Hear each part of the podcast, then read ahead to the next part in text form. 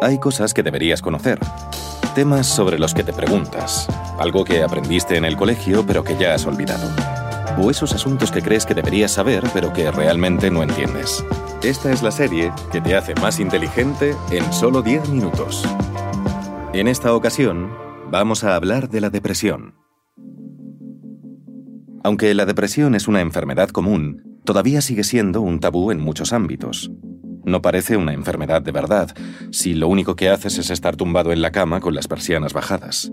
Pero sí lo es. La depresión se ha convertido en un problema serio de salud pública y afecta a una de cada cinco personas.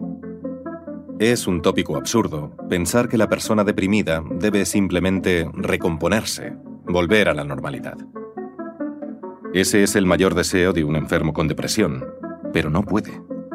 No podemos confundir la tristeza o la melancolía con la depresión. No es lo mismo una depresión que la decepción que puedes sentir cuando tu pareja, tus amigos o la vida en general no están a la altura de tus expectativas. La depresión golpea el núcleo de la existencia. Cuando estás deprimido, experimentas que todo lo que tiene sentido es absorbido por el mundo. Tu familia puede apoyarte, sonreírte y decirte cosas bonitas, pero la depresión hace que no puedas asimilarlo. Por si esto fuera poco, aparece un sentimiento de culpabilidad y te sientes una persona tan miserable que ni siquiera puedes apreciar todas las cosas buenas que tienes. La depresión es un desierto interior, donde un velo gris se ha instalado sobre el sol. No hay crecimiento personal, no hay ninguna dirección a la que ir, ni ningún sitio del que alejarse. La depresión es la pérdida total del sentido de vivir. La depresión afecta a una de cada cinco personas a lo largo de su vida, lo que significa que la mayoría de nosotros está en contacto con alguien con una depresión grave. Eso si no somos nosotros los afectados. Sin embargo, todavía sabemos muy poco sobre las causas de esta enfermedad. Conocemos los factores que pueden desencadenarla, pero lo que ocurre exactamente en el cerebro durante la depresión sigue siendo un misterio. Ana está ocupada en el trabajo, y eso le viene muy bien. Está en medio de una importante encuesta sobre el bienestar en el lugar de trabajo. Algunos de sus compañeros hablan de la presión que sienten y de las expectativas demasiado elevadas de rendimiento laboral que tiene la empresa. Ana no entiende muy bien a qué se refieren, porque ella, personalmente, se siente muy apoyada y piensa que sus días de trabajo tienen sentido. Simplemente escucha lo que dicen los demás y lo escribe. Cuando termina, baja al aparcamiento para subir a su coche. Pero no está. El pánico le invade por un momento. Y Ana coge el móvil para llamar a su marido y que venga a buscarla, cuando recuerda que esta mañana ha venido a trabajar en bicicleta. Se ríe de sí misma, se sube a la bici y vuelve a casa. Todos podemos ser olvidadizos. No tiene por qué indicar una demencia progresiva o un cerebro sobrecargado. Pero para Ana, la situación se repite. Al día siguiente tiene que ir a ver a un cliente y se sube al coche. Conoce perfectamente el camino, pero cuando se detiene en un semáforo en rojo, de repente tiene dudas sobre a dónde va. Conduce en línea recta y no puede siquiera recordar el sitio donde debe girar. Para ser sincera, no puede recordar a quién va a visitar. Se detiene con el corazón marcando 160 pulsaciones y la sensación de que las casas que la rodean están a punto de caer sobre el coche.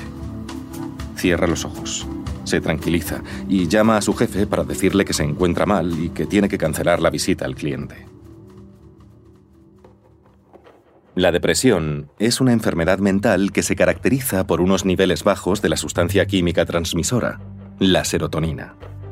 La serotonina es una de las sustancias relacionadas con nuestro estado de ánimo, nuestros procesos de pensamiento y nuestra memoria. Aunque no se sabe qué es lo que realmente hace que los niveles de serotonina disminuyan. Pero, ¿qué factores contribuyen a la depresión? Hay dos tipos principales de depresión, la depresión endógena, que parece no estar provocada por factores externos, y la depresión desencadenada por circunstancias externas. Este último tipo es en el que Ana está cayendo sin darse cuenta. Ana conduce hasta su casa. Se toma un par de ibuprofenos y se va a la cama. Intenta dormir, pero su cerebro no deja de transmitirle imágenes del pasado y del futuro, detalles de un discurso que está escribiendo y preguntas sobre la coherencia del universo. Al mismo tiempo tiene una sensación corporal desagradable, como si hubiera tragado hielo y estuviera a punto de flotar hacia arriba por sí misma. Ana solo tiene ganas de dormir bien, de ir a trabajar mañana y que todo vuelva a la normalidad. Probablemente hay muchos factores en juego, además de los niveles de serotonina, cuando se habla de depresión. Porque si se añade serotonina, el nivel en el cerebro aumenta rápidamente en cuestión de horas, sin que tenga ningún efecto sobre la persona deprimida. Pueden pasar varias semanas hasta que la depresión empiece a remitir. No hay duda de que tanto Ana como la mayoría de nosotros vivimos una vida a toda velocidad. El simple hecho de que estemos preparados para movernos a unos 20 km por hora, pero podamos movernos mucho más rápido si nos subimos a un coche o a una bicicleta, significa que nuestro cerebro tiene que procesar las impresiones que recibe mucho más rápido de lo que está diseñado. Al mismo tiempo, tenemos que lidiar con una cantidad insana de información procedente de dispositivos electrónicos, de la que el hombre primitivo estaba felizmente libre. Un tercer factor es nuestro entorno, en el que también estamos constantemente estimulados por imágenes, sonidos, y no podemos olvidar la alimentación, que está procesada hasta tal punto que faltan por completo las sustancias esenciales. Vivimos en constante peligro de caer en una grave depresión. Afortunadamente, hay medicamentos que pueden aliviarnos y ayudarnos a volver a la vida cotidiana. Pero ¿de verdad es así? Los antidepresivos ayudan al cerebro a aumentar la cantidad de serotonina. Dicho de otro modo, ¿la única solución es que vivamos una vida medicada? La depresión no tratada es peligrosa, ya que un estado depresivo a largo plazo cambia la estructura del cerebro. Por eso se experimenta la pérdida de memoria y de la capacidad para tener una perspectiva global. Pero la medicación no siempre es la solución, y a menudo no es una solución en absoluto si no se combina con una terapia de conversación. Podemos estar predispuestos a la depresión y una infancia traumática puede ser un desencadenante latente que nos haga caer en la depresión en nuestra etapa adulta. Pero la depresión también puede surgir de la nada. Y aquí sería bueno analizar con detenimiento en qué punto estamos y empezar a buscar un árbol junto al que podamos sentarnos cerrar los ojos y escuchar el susurro de las hojas en silencio con el viento. Cuando Ana se despierta el miércoles por la mañana, tiene la sensación de no haber dormido nada en toda la noche.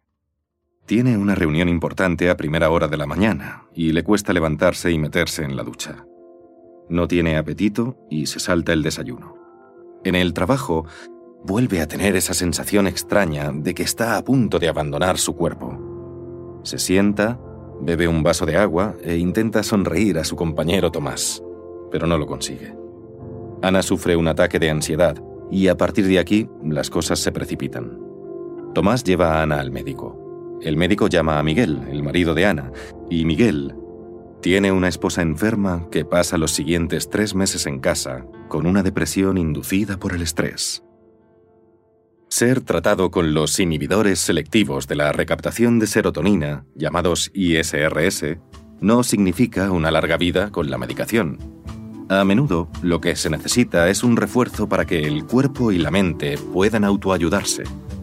Pero también, una vez que has pasado por eso, tienes un 80% más de probabilidades de volver a caer en la depresión.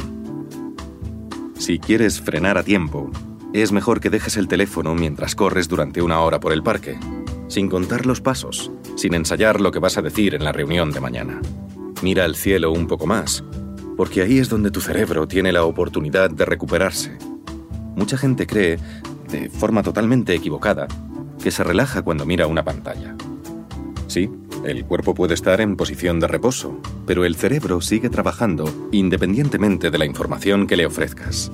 Así que Mejor cierra los ojos o mira por la ventana. El cerebro tiene una capacidad asombrosa para ordenarse, para clasificar, para dar sentido a las impresiones sin sentido, pero necesita descansar. Y eres tú el que tiene que darle esa paz. Durante un tiempo, Ana recibe un medicamento que ayuda al cerebro a recuperar los niveles normales de serotonina. Consigue la paz y descubre, hablando con un psicólogo, que hay muchos factores que nunca tuvo en cuenta. Por ejemplo, su impulso de querer llegar siempre más alto de lo que sus fuerzas le permiten. El salto del árbol, que en la infancia era pura felicidad, se ha convertido en la edad adulta en un miedo no reconocido a la caída.